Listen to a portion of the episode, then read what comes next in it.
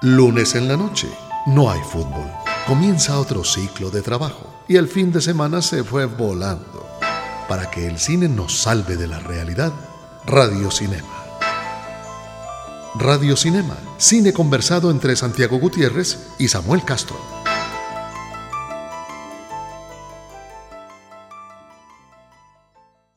No siento placer eh, disfrutando, pues no siento placer viendo películas que uno pueda evocar pasivamente. Si usted necesita esa clase de confort, no entiendo por qué mejor no va a un spa. esa frase la pronuncia Changwook Park. Eh, si fuéramos coreanos diríamos Park Changwook porque allá primero dicen el apellido y luego el nombre, pero eh, digámosle al occidental, Changwook Park. Y esa frase es un poco lo que uno podría, en lo que uno podría encerrar la filosofía de su cine. El cine de Chang Park te pega de una a la cara, te pega al pecho, te hace quitar la respiración. A él no le interesa que usted vea esa vaina y como si estuviera oyendo misa. A él le interesa que usted se mueva en la silla. Es un director para los que les gustan las emociones fuertes, pero también es un director para los que aman el cine, porque es un director cinéfilo como pocos, que crea unas imágenes impresionantes. Hoy vamos a hablar de la obra y de la personalidad y de la vida de el crítico de cine convertido en director de cine, Chan Wook Park. Nos hacen reír, soñar y llorar. Aún así, no los conocemos.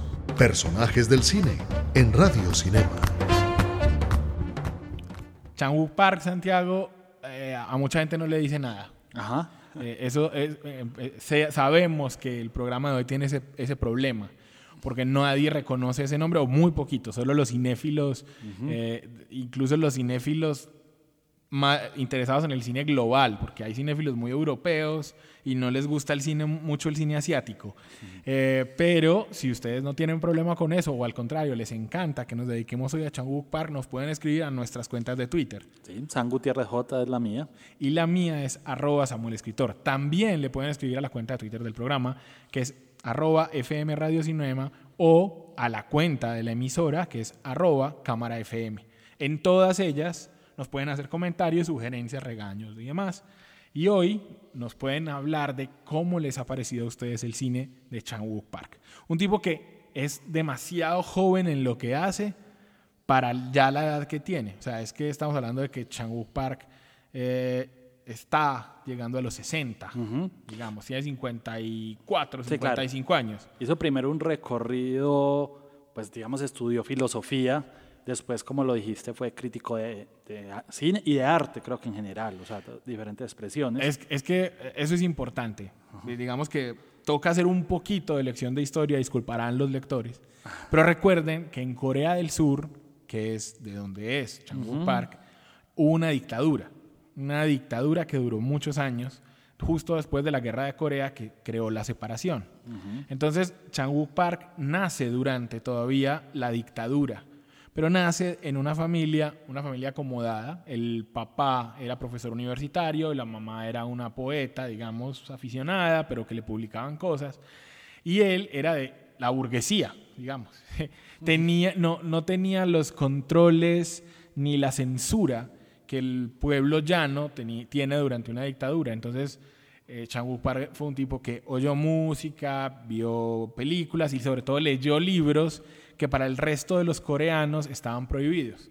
Creo yo que eso es lo que hace que escoja una carrera como filosofía hmm. para estudiar en la Universidad de Sogang, pero nunca estuvo, nunca se sintió cómodo. O sea, realmente yo no sé si se logró graduar, creo que sí, pero lo que, lo que él dice en las entrevistas es que nunca le gustó el, el método de estudio, pero la universidad fue importante por dos cosas. Una, porque se empieza a presentar a un cineclub que había en la universidad. Ahí ve películas distintas, raras. Y otro, que había un grupito que estudiaba teoría del cine como si vos y yo nos reuniéramos a tomar café y a, y hablar de teoría del cine. En el primer grupo, digamos, en el cineclub, en el último año de la universidad, de Vértigo, de Hitchcock. Exacto. Y es determinante. Determinante. Él dice, esto, esto es lo que hace que yo quiera ser director de cine. Así es. Y en, el, y, y en la lectura de teoría y de crítica y demás, lo hace convertirse a él y empezar a escribir crítica de cine en una revista que se llamaba Screen. Y lo más impresionante es que va a ser reconocido también en ese campo, que no, es, no hay muchos directores que también hayan sido reconocidos como críticos de cine. Hay libros de Chang-wook Park que recopilan sus columnas de cine. Eh, pero él sí lo que quería era ser director, entonces en un comienzo Santiago lo consigue siendo asistente de dirección. Pero aquí viene la, la otra parte de la historia y es que eso es finales de los ochentas. Y el cine coreano, la industria del cine coreano era de verdad, ¿cómo, cómo diríamos nosotros? Un desnucadero. Ah, una cosa así brava de de salarios irrisorios, de jornadas de 8 de la mañana a 2 de la mañana del día siguiente. O sea, una cosa así brava y el hombre, pues imagínense, estudiante de filosofía, ¿cierto? O sea, el hombre no estaba acostumbrado a ese voltaje, entonces, y era un pelado, entonces dijo, no, yo, yo, o sea, por este lado no, no va a ser la cosa todavía, y se dedica a un montón de oficios del cine. Entonces lo ponen a diseñar carteles, pues, pósters, lo ponen a hacer las premiers en las salas de cine, o sea, a hacer eventos, o sea, es un colega, por, muchos, por muchas razones. Eh, lo ponen a hacer subtítulos de películas que unas productoras traían, mejor dicho, lo ponen a hacer de todo, y el hombre simplemente estaba ahí haciendo eh, guiones y tratando de ver cuándo los podía vender, pero ¿qué pasó? Entonces aquí es cuando empiezan las las, digamos, coincidencias de la vida. Las casualidades que terminan sí, cambiando las vidas. Exacto, y es que de Corea son, ustedes lo saben, no lo sabrán muchos, unas empresas muy importantes, Samsung, LG, Daewoo. Daewoo, y esas empresas eran las que hacían los VHS. Ah, sí, sí. y eran los que hacían los, las videotiendas y eran los que hacían los videos, digamos, los cassettes de las películas. Ajá. Y entonces dicen, no, nosotros también queremos eso. O sea, aquí el negocio es que el, que el contenido sea nuestro también. Contenidos propios. Entonces, se me, imagínense, se, meten una filial de Samsung que se llamaba Dreambox a producir películas y compra un guion de, eh, de Park que digamos que en inglés se llamaría, pues traduciéndolo, mi coreano pues Santiago es muy malo, ¿cierto? Pero traduciéndolo del inglés se llamaba Con la luna sueña el sol. Sí. A película le fue. Con la luna es el sueño del sol. Exacto, con la luna sueña el sol. sí, sí, así es. Eh, y a esa película le fue como a los perros. Perros, exacto. Ni crítica, ni nadie la vio. Desastroso, un desastre. Total. A ver, eh, hay que decir, salían de una dictadura y la narrativa que hoy vemos de este director, eh, hoy la vemos diferente post Tarantino y post cierta evolución, pero a comienzos de los 90 era una cosa bizarra, extraña. Y más para el cine coreano. Sí, o sea, el, cine coreano era muy tradicional, o sea, siempre han hecho películas de acción, pero recordemos, y aquí es donde empezamos a hablar de las características del cine de Chang-wook Park, ese tipo de, de juegos con el tiempo, en el que vos presentás a un personaje en un momento, haces un flashback, el flashback le habla al presente, ese tipo de cosas no eran tan comunes, ni los encuadres raros, ni las transiciones extrañas que le gustan a Chang-wook Park, eso no era común. Eh, y Corea era un cine más de industria que de autores. O sea, era usted es alguien de la industria, haga películas de la industria. Nada de esas bobaditas pues de creerse pues eh, un artista. Entonces, al hombre le va muy mal y pasan cinco años para que pudiera hacer su segunda película. En esos cinco años, a Chang-wook Park le dan un montón de columnas. Llegó a escribir Santiago hasta en cinco revistas distintas de cine. Era un crítico respetado y apreciado por los jóvenes. Les o sea, a la gente le gustaba cómo escribía. Pero Chang-wook Park tenía una, una particularidad y es que no hablaba mucho de cine coreano. El mercado, por, por lo- por muchas cosas, por la dictadura sobre todo, como había restringido tanto tiempo el cine, ya con el final de la dictadura, lo que pasaba era que llegó, empezó a llegar mucho cine viejo en video a Corea. Entonces los artículos de Chang-wook Park eran sobre esos títulos nuevos para ellos. Entonces eran películas de Sam Peckinpah, películas de, no sé, de Hitchcock, y de eso era de lo que él escribía. Y empezó a decantarse por el cine de serie B. Empezó a gustar ese lado. Para que la gente entienda, el cine de serie B es un cine más barato Ajá. y por lo tanto más estrambótico a la hora de las historias. Se permiten sí. más libertades. Sí, de bajo presupuesto, eh, donde se busca más el impacto que, digamos, historias introspectivas. Exacto. Entonces, a él le, le empieza a gustar mucho ese cine. Por ejemplo, todo el mundo de San Peckinpah, digamos que el, el clásico es The Wild Bunch o La Sí. Pandilla Salvaje, pero a él le gustaba era Tráiganme la cabeza de Alfredo García, que es una película muchísimo más hardcore. Sí, que, que ahí, digamos, vemos, ve, que, sea reiterativo, pero creo que nos sirve un poco acá para nosotros que estamos un poco más eh, acostumbrados a este cine, como la carrera eh, con Tarantino va, digamos, un poco paralela. Obviamente la de Tarantino se apresura más porque él está, digamos, en la crema de Hollywood. Una cosa es estar en Corea. Y cómo después se encuentran y es el momento justo. de admiración, Sí. creo que mutua. Mutua, seguro. Sí, claro, hay códigos comunes en el cine. O sea, yo sé que Tarantino a, a Park sí lo Sí, admira mucho. expresado, Lo- sí. Pues es que fue Tarantino. Bueno, ya llegaremos Ya a ese llegaremos, punto. sí, sí. Entonces, eh, él, él digamos que hace otra película que se llama Trío, cinco años después de la primera. Ajá. Tampoco le fue bien. ¿No? Entonces, la gente decía, no, este man, no, no, no va a poder.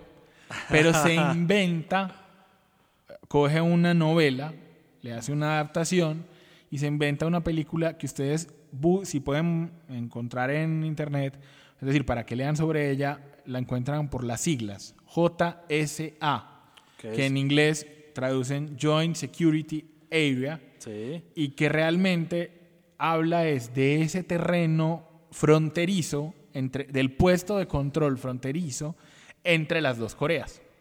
La película se desarrolla ahí. Eh, yo me acuerdo que cuando la vi, a mí me encantó esa película. Era una, es un- por, pero me encantó por la mezcla de cosas. O sea, Exacto. era un thriller, pero había comedia. Esa es la gran ventaja porque, exacto, es un tema que, o sea, eh, los do- las dos Coreas no se pueden ver. Es un tema de mucha carga política donde podría ser un filme panfletario. O político. O político denso, pero aquí realmente es un thriller sustancioso, Tot- lleno de muchos elementos. To- Total. En- Entonces, esa película que eh, otro dato que les, que les suelto acá, digamos, y es que a la, así como existe Hollywood, en Corea, en Corea del Sur, se habla de Chungmuro. Chungmuro es la calle donde están todas las productoras de cine y todos los estudios de allá. Entonces, en Chungmuro no creían en, en Chang-wook Park. Nadie daba un peso por esta Ah, película. pero como siempre, si vendes tickets, el productor cree. Exacto. Y eso fue lo que sucedió con esta película. Joint Security Area se convirtió en ese momento de su estreno en la película más taquillera de toda la historia de Corea. De toda, sí, hasta O sea, momento. fue una cosa impresionante. Entonces, claro, plata es de inmediato eh, que hay oportunidades para volver a filmar. Sí, pero un director, eh, digamos, cómodo, llamémoslo, eh, hace alguna película un poco liviana o tal vez O una repite. historia o se repite. Este señor no solo se reinventa, sino que dice, yo quiero hacer una trilogía sobre la venganza. Tres películas que tengan que ver la misma temática sobre la venganza. Sí, cuenta, cuenta una historia muy bacana y es que él hace la primera que tenía unas preocupaciones, había un contenido político, eh, que era, eh, ¿cómo se llamaba? El, el señor Venganza. Sympathy Simpatía for- por el señor Venganza. Por Mr. Venganza. For Mr. Vengeance. Sí. Y entonces él ve el manga en el que está basado Old Boy. Y Ajá. entonces le dicen, esta debería ser su segunda película. Y él se preocupa, dice, eh, madre, ¿será que otra película sobre la venganza? No estoy tan seguro. Y la, la esposa, que, ojo, este es un amor cinéfilo, la esposa que había conocido en el cineclub de la universidad y que él protege de los reflectores y de su vida privada, la gente ni siquiera sabe el nombre de ella, La esposa le dice, pero es una buena historia, o sea, ¿por qué vas a dejar de hacerla por esa bobada? Entonces, en una entrevista, él dice, sí, lo que vos decís, no, no solamente voy a hacer dos, voy a hacer tres películas de la venganza. Sí, Y- porque y- digamos, él intenta la- el lado masculino, el lado femenino y un lado, digamos, un poco intermedio o equilibrado. Sí, hace, hace una película que para mí es de lo más bello que yo he visto en la vida y que por eso está en esa sección que nosotros llamamos de clásicos y nuevos clásicos. Se ganaron su lugar en nuestra memoria y en la historia del cine. Clásicos de ayer y de hoy en Radio Cinema. Sí, Samuel, hay que tener una buena historia, hay que tener, eh, ser un buen director, eh, tener una buena propuesta, pero también es llegar en el momento justo, como es llegar a Cannes y que el director del jurado sea el señor Quentin Tarantino. Exacto, exacto. Entonces, cuando vos- el presidente del jurado es Tarantino y vos le pones una película donde a un man lo secuestran, lo encierran 15 años sin que él sepa por qué, lo ponen a ver televisión y lo hipnotizan con un vapor que sale del cuarto donde está. Eh, uno ve gente con máscaras antiguas que entra al cuarto y le hace cosas, al man le va creciendo el pelo, el tipo decide, eh, ojo, sé, sé que estoy corriendo, pero es que eh, esas son las cosas bellas de, de Old Boy. Eh, el tipo decide autoentrenarse físicamente viendo videos de karate. Entonces, eh, él mismo, que era un empleado borrachín, se vuelve una máquina de pelea, él solo. Eh, y un día lo sueltan y, con un celular y le dicen, bueno, ya listo, suerte. Y él dice, ¿suerte? No, yo es que a mí no me, o sea, a mí me encerraron 15 años, ¿quién va a pagar por esto? Y se dedica a buscar al que lo hizo. Eso, esa trama, que no les he contado que además el tipo se come un pulpo delante de la cámara en un primer plano, que hay una... no, Unas no, secuencias de pelea Uh, coreografiadas de a manera una bellísima. secuencia de pelea. ori- a ver si lo logro describir en radio. Una secuencia de pelea donde vos ves un, pase- un pasillo horizontal. Ajá. Entonces vos ves como en los videojuegos antiguos que eran bidimensionales, vos ves a eh, Oda Esu, el personaje principal, y a una pandilla de matones que viene de la derecha de la pantalla hacia el centro. Pero como el pasillo es tan estrecho, él los va aniquilando uno a uno con un martillo y con más cosas, y con sangre y con golpes. Y ustedes dirán, de verdad, nos están diciendo que esa película es una maravilla. Se los juro, es una maravilla. Yo la, la he puesto en cursos de cine. Como decía el mismo Chagupar, no deja indiferente a nadie. O sea, Nada, total. Sí, una, una secuencia no es indiferente, toda la historia y los giros que tiene claramente Son pues, menos que deja indiferente. Él, él, digamos, eh, esta película es tan buena que sobrevive al remake hollywoodense un poco porque es, no es tan malo como lo- a quienes nos gustó el Boy pensábamos, eh, que lo toma Spy Lee, pero Pero no, no, no, no. llega, no llega, pero sobrevive, digamos. Es digno, podríamos decir. Yo no, no sé, yo, yo me he negado a verlo, Santiago. Yo lo, lo- lo admito, a mí me gusta tanto el boy. Entonces, eh, Tarantino le da el gran premio del jurado Ajá, y de repente Chagupar se vuelve un autor mundial. mundial. O sea, eh, el, el autor, el tipo. Entonces, todo eso que, que era vos estás contra la industria o esas pretensiones tuyas, se convierte precisamente en. Se le voltea la tortilla y hace que sea el ejemplo para el cine de Corea. Él y Bong Joon-ho, que surgen en- más o menos en la misma época, Sí, de hecho- serían los dos directores de su Sí, de generación hecho, más importantes. Dicen que ese fue el año de Cannes eh, De eh, Corea. De Corea, el 2004, porque los dos directores estuvieron. Sí, yo creo que la película de Bong Joon-ho en ese tiempo era Memorias de un asesino, Memories of a Murder. Creo, creo, no, no, estoy de pura memoria. Eh, entonces hace otra película que es Lady Venganza. Sí, que esa es la, cierra la trilogía para los críticos especiales, la más floja de las tres. Pues claro que el nivel de exigencia ya había quedado mucho más Eh, arriba. pero yo, a, mí, a mí me gustó, hermano. O sea, Sí. yo, a mí Lady Venganza me gusta, me gusta bastante. No es Old Boy, pero me parece una muy buena Sí, película. Sí, yo creo que ya, ya, ya, este es el drama de estos directores que estallan de repente que el- su principal competidor son ellos mismos. No, yo no la sé, o sea, gente quiere que se replique. Es que yo digo, si uno hace una película como Old Boy, que para mí es una obra maestra, es que después es muy difícil uno hacer una cosa superior. Así es, así es. Entonces, bueno, termina la trilogía de la venganza y el hombre ya tiene la fama suficiente para, digamos, hacer lo que quiera. Sí, hace aquí una comedia, hace una película un poco más liviana, que es I'm- la- el cyborg, I'm cyborg, I'm okay Ah, with it, ¿sí? eh, Y es ok, sí, una cosa Sí. así. Soy que es un- una comedia romántica, pero una comedia romántica bajo los ojos eh, Sí, a ver, eso- particulares. Sí, yo les doy la premisa. La, ella tiene un trastorno mental que hace que crea que es un robot de pelea.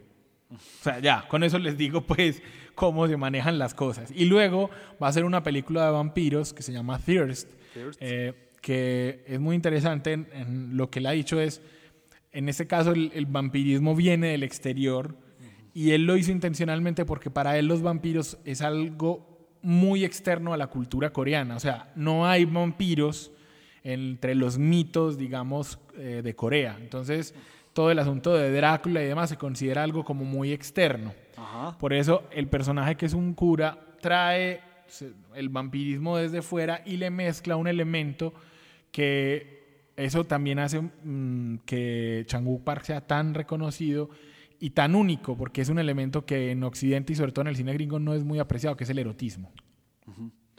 Eh, ese elemento estará muy presente en una obra que va a ser nuestra recomendación, digamos, de la biblioteca. Nunca serán clásicos, pero tienen algo que las hace inolvidables. La videoteca de Radio Cinema. Me refiero, Santiago, a Stoker.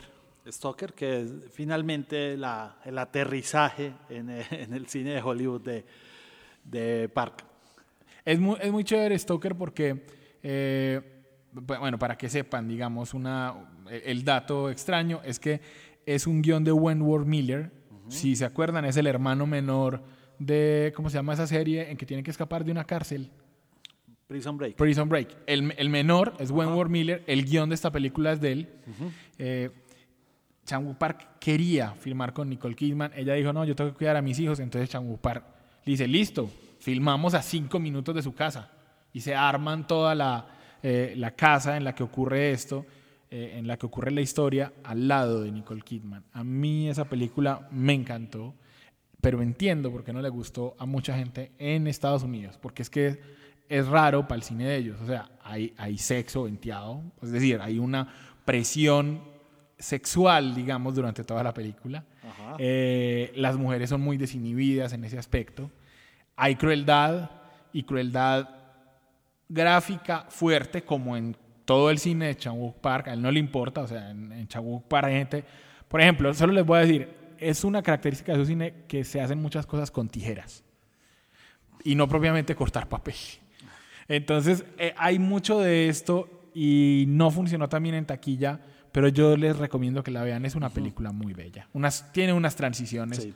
Como todo el cine de, que de un cinéfilo como él, es- está lleno de referencias y de homenajes al cine. O sea, esto digamos es, es- es- aquí hay mucho Hitchcock en esta película, pues como ya lo dijimos, que es su gran ídolo, pero en general su cine está lleno de muchas referencias de cine occidental que no es tan usual en el, en el cine oriental y creo que ya Samuel nos dio el contexto por, por qué, por todo ese trasegar como crítico, como, como ana- analista eh, del cine, eh, está lleno de todos estos pequeños detalles.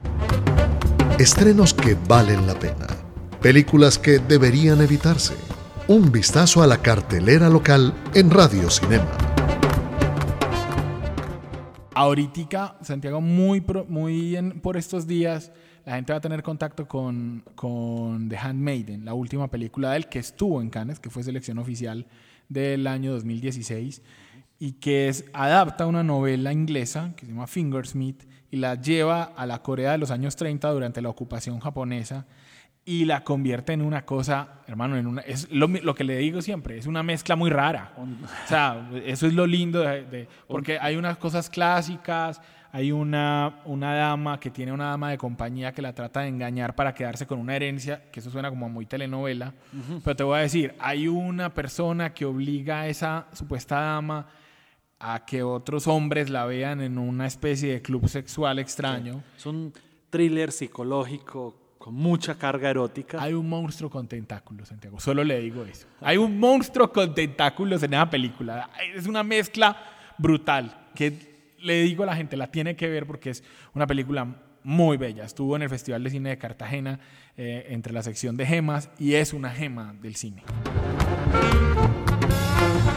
El cine canta, baila y suena. El soundtrack de la semana en Radio Cinema. Con la música de, de Nancy Sinatra y Leigh Haswood que suena en Stoker, con esa canción que se llama Summer Wine, nos despedimos en este rapidísimo recuento de la obra de un gran autor como es Chan Wook Park. Hablaremos de otros autores en una próxima edición de Radio Cinema. Strawberries, cherries, and an angel's kiss in spring. My summer wine is really made from all these things.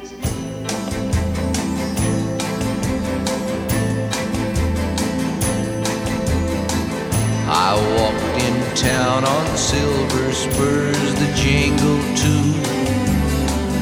A song that I had only sang to just a few.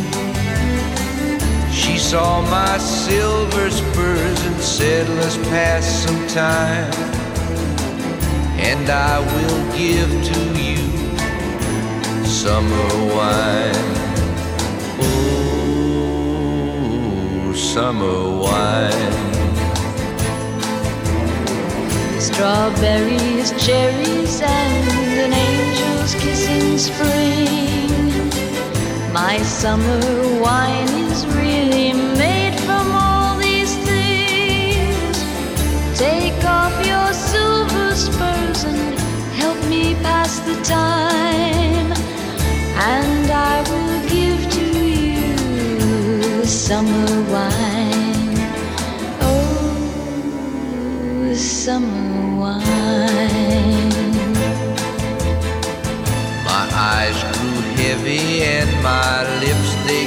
Not speak. I tried to get up, but I couldn't find my feet. She reassured me with an unfamiliar line, and then she gave to me more summer wine. Oh, summer wine. Strawberries, cherries, and an angel's kiss in spring. My summer wine is really